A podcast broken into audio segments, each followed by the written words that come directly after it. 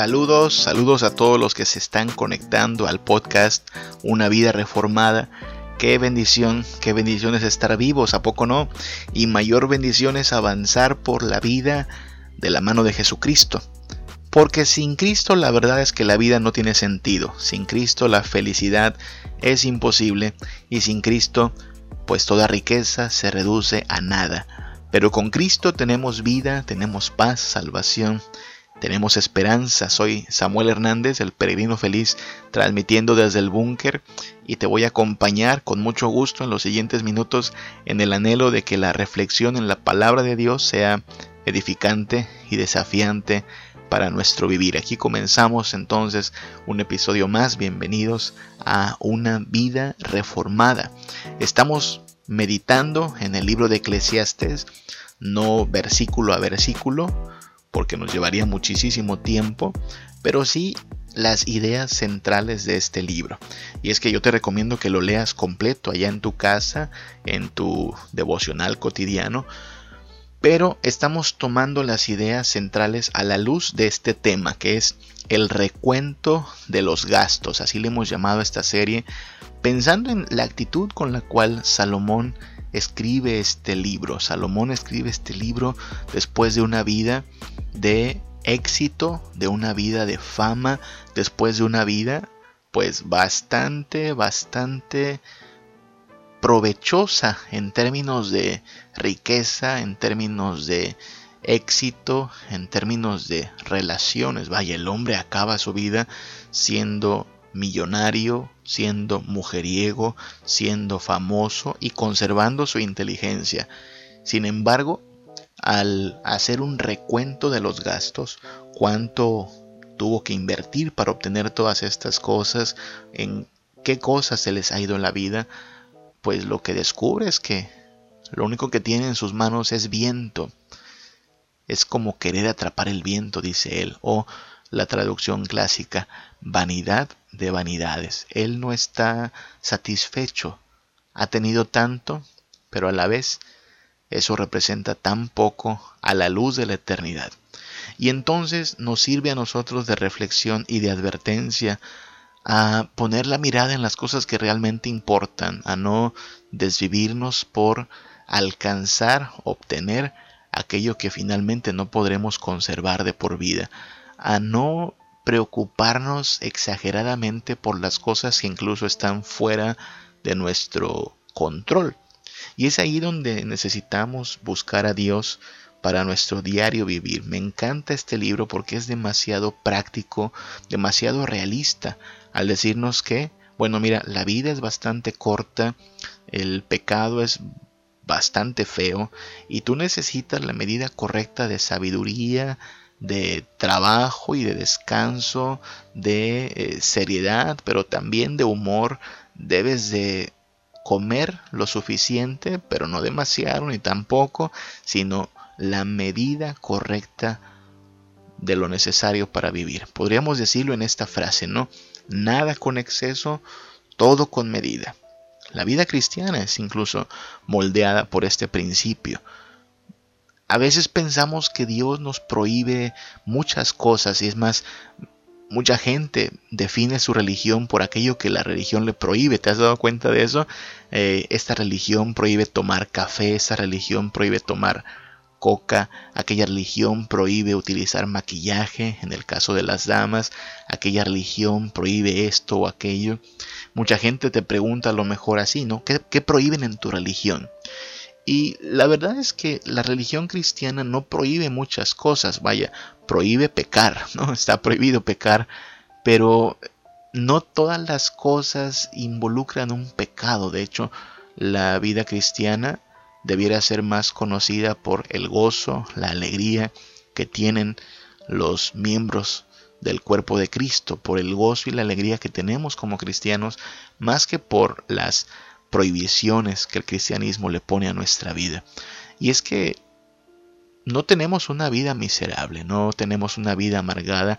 Quien tenga ese concepto del cristianismo creo que está en un grave, grave error, porque no se supone que la vida cristiana sea un llamado a la amargura o a la tristeza, sino todo lo contrario. es un llamado al gozo, al gozo cotidiano, pleno, verdadero en Cristo Jesús. Pero nada con exceso, todo con medida.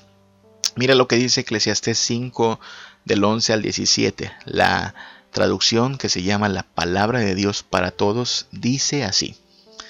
Entre más riqueza se tiene, más gastos hay. Lo único que se gana con tener riquezas es contemplarlas. El trabajador llega a casa y duerme en paz, tenga poco o mucho que comer. Pero el rico no puede dormir porque su riqueza le trae muchas preocupaciones. Hay algo muy triste que he visto que sucede bajo el sol, que hay gente que acumula riquezas en perjuicio propio, pues hace un mal negocio, lo pierde todo y no le queda nada para dejarle a sus hijos. Nada trajimos al nacer y nada nos llevaremos al morir. La gente trabaja duro para conseguir cosas, pero cuando muere no puede llevarse nada. Eso es muy triste. Uno se va del mundo de la misma forma en que llegó. Entonces, ¿qué saca uno de su intento de atrapar el viento? Solo consigue días llenos de tristeza y dolor. Al final, queda uno frustrado, enfermo y enojado. ¿Qué te parecen estas palabras de Salomón? Un hombre que llega al final de su vida con riquezas, con fama, con gloria, y sin embargo con una visión tan pesimista de estas riquezas, de esta fama y esta gloria. Él dice, de todos modos nos vamos a ir sin nada, vinimos sin nada y nos vamos sin nada. Este libro es, es, bastante útil para nosotros por eso, porque tenemos aquí el testimonio de alguien que obtuvo todo lo que quería y aún así nos advierte que no es por ese camino por el que vamos a encontrar la felicidad. Si solo vives debajo del sol sin poner a Dios en tu vida como una prioridad, sin pensar en lo eterno, bueno, llegarás al final de tus días a lo mejor millonario, a lo mejor con poder, a lo mejor con fama, pero te irás igual, frustrado, enfermo, enojado con la vida. Mira que el autor de este pasaje, de este libro, nos está diciendo también que hay que tener cuidado con las riquezas. Uno pensaría, como muchos piensan, que el dinero lo resuelve todo, que el dinero es la clave para tener pues seguridad, confianza, plenitud. Sin embargo, aquí tenemos al hombre más rico de su época, al menos el más rico de su sociedad, diciendo, no, no funciona así mientras más tienes en realidad también tienes más problemas. Puedes tener muchas riquezas, pero vendrán más gastos. Claro, aquel que gana el salario mínimo a lo mejor está preocupado por cómo va a comprar tortillas este día, si le alcanza o no para pagar el recibo de la luz. Cada quien tiene sus preocupaciones, pero yo imagino que aquel que es millonario también tiene sus gastos Quizá para nosotros sean gastos extremos, pero él tiene su estilo de vida que también debe mantener y cuando añades riqueza, añades gastos. Todos los que tengan un auto saben de lo que estamos hablando. Si tú has tenido la experiencia de andar en transporte público y después con esfuerzo y sacrificio obtienes un carrito, te das cuenta de que Tener un carro es un gasto más, no es solo comprar el carro, requiere mantenimiento, requiere combustible. Alguien me dijo una vez, tener un carrito es como tener un hijo más, y, es verdad. A lo mejor no se enferma como nuestros hijos, pero sí necesita ir al mecánico, recibir mantenimiento y todo eso cuesta. Y no sé si alguna vez te hayas dicho, bueno, a lo mejor me iba mejor cuando no tenía auto. No tenía auto, pero tampoco tenía estos problemas. ¿Te das cuenta? Cuando añades riqueza, se añaden los males. El que tiene más, gasta más también. Ahora, no estamos justificando aquí el consumismo, no estoy diciendo pues gasta todo cuanto tengas, no, lo que estamos diciendo es que nunca, nunca las riquezas resuelven el todo en la vida. Siempre hay más, más afanes, más ansiedades. Uno pensaría que la vida del rico es mucho más cómoda y sin duda lo es en cierto sentido. Pero yo creo que los empresarios también tendrán sus días de insomnio, yo creo que el millonario también tendrá sus días de preocupación. A lo mejor no está preocupado por pagar la renta, pero sí está preocupado por los cambios en la bolsa de valores. Y entonces, eh, pues nos damos cuenta que el dinero, si bien puede ser una gran, gran bendición, también es una gran fuente de preocupación. Se necesita sabiduría para administrarnos, se necesita sabiduría para disfrutar de las cosas que Dios nos concede en esta vida sin hacer de ellas un ídolo.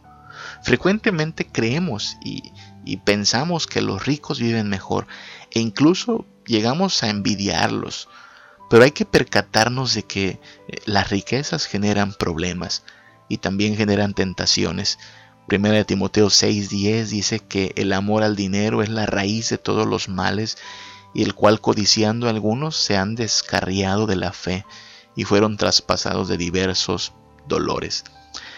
El dinero es una bendición de Dios cuando lo administramos con sabiduría y cuando no permitimos que ese dinero se vuelva el objeto de nuestra devoción. Pero es un gran, gran problema si no aplicamos sabiduría y devoción a nuestras posesiones. Porque tarde o temprano todo el dinero será insuficiente y a la luz de la eternidad de nada servirá si tienes mucho o tienes poco. Así es que hay que dejar de idealizar la riqueza. Hay muchas personas que son ricas y prósperas en lo exterior, pero por dentro están tristes. Hay personas que son famosas y opulentas, pero tienen que enfrentarse con muchos problemas y conflictos. La prosperidad puede hacer más cómoda la vida, pero puede acarrear también muchos, muchos problemas y trae muchas tentaciones. Jesús mismo dijo que era muy difícil que un rico entrara en el reino de los cielos. No es imposible, pero es muy difícil, porque el rico tiene resueltas gran parte de sus necesidades y de sus deseos en esta tierra. No se ve a lo mejor necesitado de un Salvador. Sabes, eso echa por tierra también un pensamiento común en, el cual hemos caído en la iglesia, un error de pensamiento, y es el considerar que el que más necesita de Dios es el pobre, es el enfermo, es el desempleado, y pues claro, la gente que tiene problemas necesita a Dios, pero fíjate qué, qué prejuicio más triste el pensar que el pobre, el enfermo, el desempleado, el que tiene problemas económicos, es quien más necesita el Evangelio. Hay un error de pensamiento allí, porque entonces asumes que el que tiene salud, dinero, trabajo, él no necesita a Dios, él está bien. Y no, la verdad es que el rico, el que tiene salud, el que puede irse de vacaciones al otro lado del mundo, también necesita a Cristo, también es un pecador necesitado de gracia. E incluso el grave peligro de sus riquezas es que al verse tan cómodo en esta vida, no se da cuenta de lo peligroso que es estar cada vez más cerca de la eternidad y no tener a Cristo. Así es que la próxima vez que veas a alguien millonario, alguien rico pasar junto a ti, quizá en su auto último modelo o quizá subiendo las fotos de sus últimas vacaciones, no no caigas en la envidia, no caigas tampoco en odiarlo por ser rico. A él le tocó esa bendición, tiene más que tú, tiene más que yo, pero también recuerda, todos necesitamos a Cristo. Seas un millonario, o seas un pobre, la vida importa a la luz de la eternidad. Es a la luz de la eternidad que se verá quién es realmente rico, quién es realmente pobre. Si la única riqueza que posees es la riqueza del dinero, de lo material, creo que te verás bastante frustrado a la luz de la eternidad. Si tu mayor riqueza está en los cielos y tu mayor riqueza es Jesucristo, entonces nadie ni nada te puede arrebatar tu herencia eterna. No dejes que mi vida se desperdicie en cosas que la pena no valdrá. Afanes ya no más, sino que cada día Aplique tu palabra forma de pensar, mi diario caminar. Dios mío, yo quiero corresponder al amor que tú me das. Quiero amarte de verdad en mi diario caminar y cuando tú regreses me encuentres haciendo tu voluntad. Eclesiastés 5 del 18 al 20, la traducción lenguaje actual dice así. Aún así, he notado al menos una cosa positiva. Es bueno que la gente coma, beba y disfrute del trabajo que hace bajo el sol durante el corto tiempo de vida que Dios le concedió y que acepte su destino. También es algo bueno recibir riquezas de parte de Dios y la buena salud para disfrutarlas. Disfrutar del trabajo y aceptar lo que depara la vida son verdaderos regalos de Dios. A esas personas Dios las mantiene tan ocupadas en disfrutar la vida que no pasan tiempo rumiando el pasado. Fíjate qué importante es entender estas palabras. Porque ya dijimos, el principio para disfrutar de esta vida como cristianos, como hijos de Dios, bien puede resumirse en esta frase con la que iniciamos. Nada con exceso, todo con medida. Y claro, no nos referimos al pecado, ese sí tiene que ser eliminado completamente de nuestra vida. Pero, pero no hay que caer en tal forma de ver las cosas que a todo lo veamos mal como si la vida cristiana implicara una renuncia a absolutamente todas las cosas de este mundo o de esta tierra. Cuando la Biblia dice que no nos adaptemos al mundo, se refiere al estilo de vida, se refiere a la forma de pensar, se refiere a la manera de tomar decisiones, pero de ninguna manera se refiere a aislarnos de la vida común. Y es que ya en el pasado Hubo personas que cayeron en este extremo de pensamiento y en este error, al pensar que aislándose de la vida común y de las bendiciones que Dios nos da, tenían una vida más santa. Me refiero, por ejemplo, a los monjes, estas personas, estos religiosos que se aislaban en sus comunidades, en sus monasterios, y no solo trataban de vivir pues en devoción a nuestro Dios, sino que incluso veían con reservas, con sospecha, aquello que en realidad era algo bueno. Por ejemplo, vestir ropa bonita. Eso no lo hacían. Se ponían un tremendo hábito, una especie de túnica, todos del mismo color, para que no haya diferencias entre ellos. Muchos de ellos llegaron a aborrecer la comida, darse un gusto en el paladar prohibido, puro pan y pura agua. Renunciaron al dinero, haciendo votos de pobreza como si vivir en la pobreza fuera una forma de santidad más elevada de la que llevan aquellos que prefieren conservar su dinero. ¿Te das cuenta? El error aquí es pensar que la comida, que la ropa, que el dinero son cosas malas en sí mismas.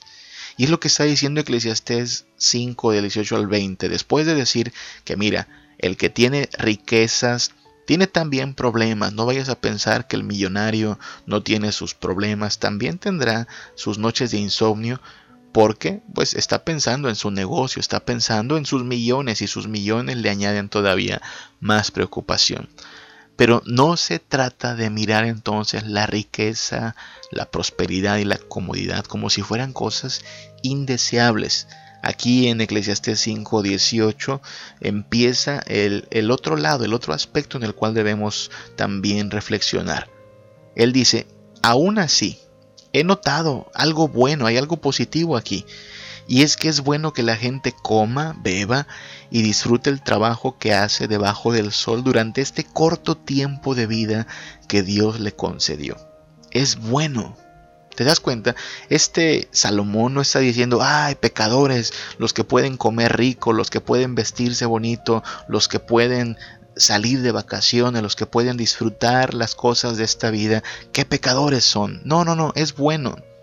Y le corresponde al hombre comer bien, beber algo rico y aceptar su puesto en la vida, disfrutar de su trabajo, del fruto de su empleo, por este corto tiempo de vida que el Señor nos concede. Todos los bienes, todos los bienes que tenemos los creó Dios a fin de que en estos bienes le reconozcamos como el autor de ellos, como el dador de estas bendiciones. Y parte de nuestra forma de honrar a Dios viene de disfrutar de estos bienes. Fíjate, honramos al Dios que nos da la comida disfrutando de su comida. Honramos al Dios que nos da el cuerpo vistiéndolo decorosamente y adornándolo. Honramos al Dios que nos da la existencia invirtiéndola en cosas productivas, pero también en cosas bellas, ingeniosas, de manera que no nos vamos a recluir en una especie de refugio aislado pensando que si no comemos algo rico o no nos vestimos bonito o no hacemos cosas como el resto de la gente, entonces somos más santos y agradamos más a Dios. No se trata de eso. Esto es lo que podríamos llamar pietismo. El pietismo definido como esta forma de ver la vida, pues eh, como una tentación continua en la comida, en la ropa, en el dinero y mejor nos despojamos de ello y pensar que el cristiano entonces solo se dedica a leer la Biblia todo el día y a orar y no se anda ocupando en cosas de este mundo. El cristiano no va de vacaciones, el cristiano no compra ropa, el cristiano no ve una película agradable, el cristiano no escucha música. No, no se trata de eso, ¿sabes? Y aquí sé que estamos tocando un punto eh, un tanto eh, complejo porque a muchos les sirve esto que estoy diciendo como excusa para dar rienda suelta a sus deleites y muchos de ellos sí, deleites profanos. Hay gente a la cual nada más tantito le sirve como permiso para dar rienda suelta a sus deseos contrarios a la voluntad de Dios. No, no estamos diciendo que hay permiso de pecar tantito, que hay permiso de caer en excesos. No, estamos diciendo que la vida cristiana eh, representa no solo un huir del pecado y luchar contra el pecado, sino también un disfrutar de las bendiciones de Dios. Hay que disfrutarlas, pero hay que disfrutarlas en la medida correcta tomar suficiente alimento como para estar satisfecho y alegre, pero no depender del alimento o la bebida para decir, si no tengo esto no soy feliz. Demostrar por nuestro uso de los bienes, de las riquezas, que honramos a Dios con ellas, pero de ninguna manera llegar a intercambiar la gloria de Dios por la gloria de estas bendiciones temporales. Fíjate que ahí es donde incurriríamos en idolatría. Amamos al Dios que nos da comida, agradecemos al Dios que nos da ropa, damos pues todo el crédito al Dios que nos da la salud y el trabajo, pero no hacemos de la ropa, de la comida, del trabajo y de la salud los motivos por los cuales nuestra vida tiene sentido.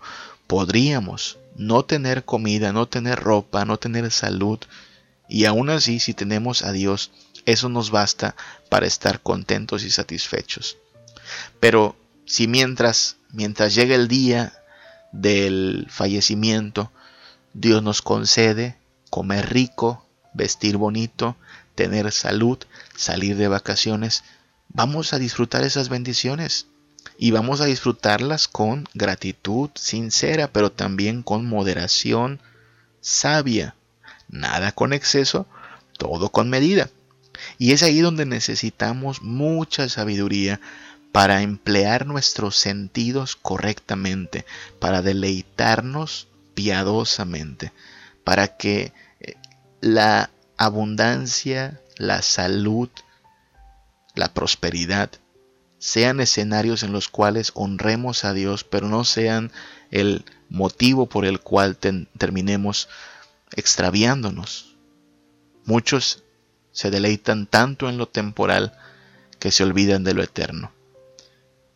Y muchos se dedican solo en lo eterno, solo en lo espiritual, y se olvidan de que somos criaturas completas, que comemos, que dormimos, que disfrutamos de la vida y que Dios está de acuerdo en que disfrutemos de sus bendiciones. No vamos a maldecir el pan, no vamos a maldecir la carne, no vamos a depender del dinero, pero tampoco vamos a pensar que el dinero es la raíz de todos los males, no, la raíz de todos los males es el amor al dinero. Por eso necesitamos que nuestro corazón esté bien cautivado por Cristo y que el dinero nos sea útil como siervo, pero que no se vuelva nuestro amo. Hay que disfrutar la vida y hay que disfrutarla con sencillez y gratitud hacia aquel que nos da todo lo que aquí tenemos como si fueran provisiones para el viaje. Este Dios es tan bueno que mientras llegue el momento de reunirnos con Él, nos provee cada día de misericordia, de salvación, de perdón, pero también de todo lo necesario para el trayecto en el cual nos encontramos. Comida, bebida, ropa, comodidades. Si Dios te las concede, hay que disfrutarlas, hay que agradecerlas. Si puedes, hay que compartirlas. Si las perdemos, no hay que lamentarlas. Hay que darle gracias a aquel que nos da la vida, que nos da la salud, pero aún en la enfermedad y en el hambre, Cristo será suficiente para que tengamos contentamiento. Toma por favor mis manos, Señor, contigo quiero ir. Tu sangre allí pagaste por mí, te quiero servir. Mi anhelo es poder lo malo vencer y en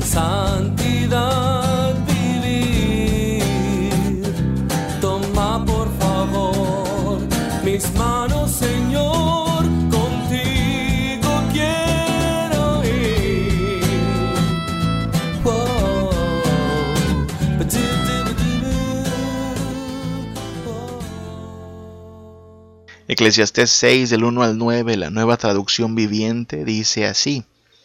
He visto otro mal terrible bajo el sol, que pesa tremendamente sobre la humanidad Dios le da a algunos mucha riqueza, honor y todo lo que pudieran desear, pero luego no les da la oportunidad de disfrutar de esas cosas. Se mueren y algún otro, incluso un extraño, termina disfrutando de toda esa abundancia. Eso no tiene sentido, es una tragedia terrible. Un hombre podría tener cien hijos y llegar a vivir muchos años, pero si no encuentra satisfacción en la vida y ni siquiera recibe un entierro digno, sería mejor para él haber nacido muerto. Entonces su nacimiento habría sido insignificante y él habría terminado en la oscuridad, sí, ni siquiera habría tenido un nombre ni habría visto la luz del sol o sabido que existía. Sin embargo, habría gozado de más paz que si hubiera crecido solo para convertirse en un hombre infeliz podría vivir mil años o el doble y ni aún así encontrar satisfacción. Y si al final de cuentas tiene que morir como todos, ¿de qué le sirve? Toda la gente se le pasa trabajando para tener que comer, pero parece que nunca le alcanza. Entonces, ¿de verdad están los sabios en mejores condiciones que los necios? ¿Ganan algo los pobres con ser sabios y saber comportarse frente a otros? Disfruta, disfruta de lo que tienes en lugar de desear lo que no tienes. Soñar con tener cada vez más no tiene sentido. Es como querer perseguir el viento. Qué palabras, ¿eh? Después de que el autor de Eclesiastés nos dice que Tener riquezas no resuelve la vida, sino que hasta el rico tiene sus días de insomnio, pero que nos anima a disfrutar de las bendiciones temporales porque vienen de Dios, así es que comamos, bebamos, vistámonos bonito, porque es válido, se vale disfrutar de estas bendiciones. Ahora nos advierte Eclesiastés del 7 al 8 nos advierte, dice, mira, tanto los sabios como los necios pasan la vida por igual, afanándose por el alimento y jamás parece que tengan suficiente. Y ambos padecen el mismo problema. Pero el pobre, que sea sabio, vive mucho mejor. Esta es la encrucijada en que nos pone Salomón entre ser cautelosos y no hacer de las riquezas nuestro todo en todo, pero también entre el ser sabios y disfrutar de los bienes de esta tierra con moderación y con alegría de corazón. Y es que parte de lo que estamos hablando tiene que ver con nuestra necesidad de contentamiento. Aquellos que tienen pocos recursos económicos deben aprender a sobrellevar con paciencia su pobreza para que no se vean atormentados por la envidia, porque tú sabes, para el que tiene menos, ver al prójimo que tiene más siempre le va a tentar a la envidia. Entonces necesitamos moderarnos, moderarnos de manera que podamos aprovechar lo que Dios nos da en esta tierra, esa comida, esa ropa. Bueno, quizá no podemos comer como otros en el mejor restaurante o vestir de marca europea, pero ser contentos con lo que tenemos, aprovechar lo que Dios nos da y darle gracias a Dios honrándolo. Hay que entender que ser discípulo de Cristo tiene que ver con esto, con vivir para agradar a Dios, pero también con disfrutar sus bendiciones. Por otro lado, hay que cuidarnos de que la abundancia, la prosperidad, no llegue a apoderarse de nuestros apetitos y nos lleve por el extravío y tener más y más nos llene de avaricia, de manera que caigamos incluso en vicios numerosos y terminemos pues en un estado peor. ¿Qué es mejor, la riqueza o la pobreza? Es que ambas tienen sus luchas, ambas condiciones tienen sus pros y sus contras. El rico y el pobre tienen también sus propias calamidades.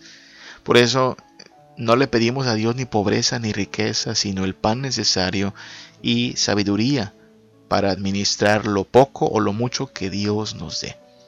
Tenemos que entender que eh, la Biblia es nuestra norma y en la Biblia no se condena al rico ni tampoco se habla del pobre como aquel que ya tiene asegurado el cielo.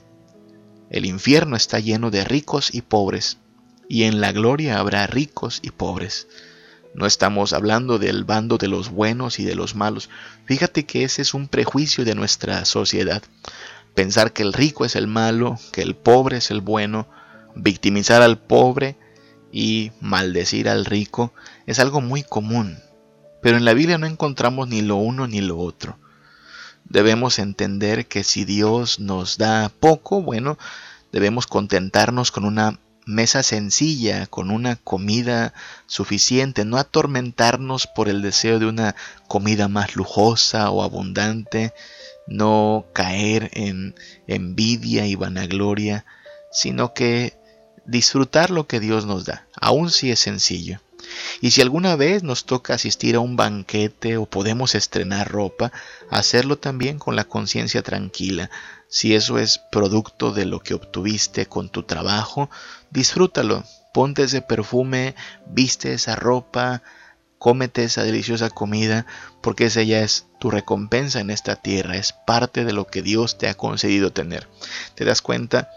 El cristiano no le dice no a las cosas de esta tierra, la comida, la ropa, el trabajo, pero sí le dice no a la manera idolátrica y vanagloriosa de aprovechar las cosas de esta tierra. El cristiano disfruta. Si hay una comida sencilla, la disfruta. Si hay un banquete espléndido, lo disfruta. Si solo tiene una túnica para vestir, la viste con honra.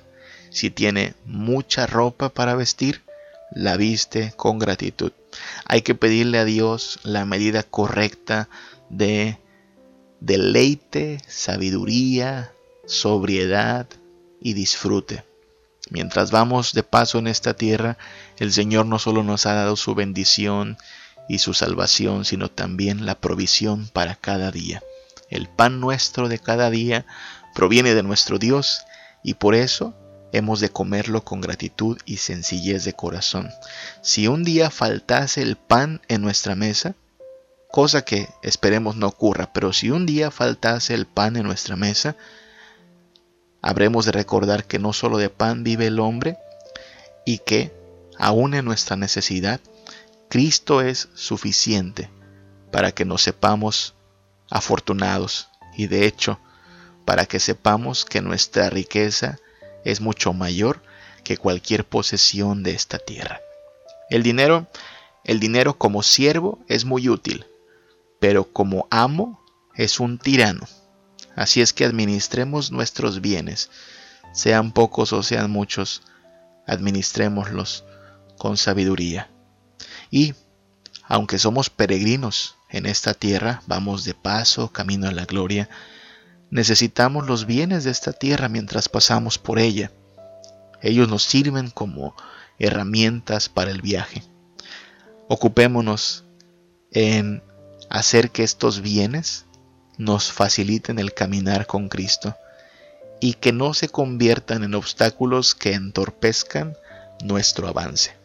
Disfrutemos los bienes temporales, disfrutémoslo con sencillez, en contentamiento, con sabiduría, y todo esto recordemos que viene de Dios. Pidámosle entonces ese contentamiento y esa sabiduría para que nuestro cristianismo sea evidente aún en la forma en que comemos, vestimos, en la manera en que utilizamos nuestras finanzas y realizamos nuestro trabajo. Que todo en nuestra vida refleje de quién somos y en quién tenemos nuestra esperanza.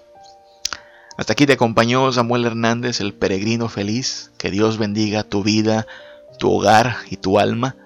No cuentes tus carencias, mejor cuenta tus bendiciones. Vive tranquilo, vive contento, disfruta cada momento, pero piensa en lo eterno.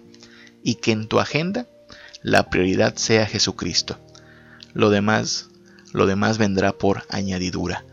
Dios te bendiga y te guarde, que el Señor te prospere y te salve.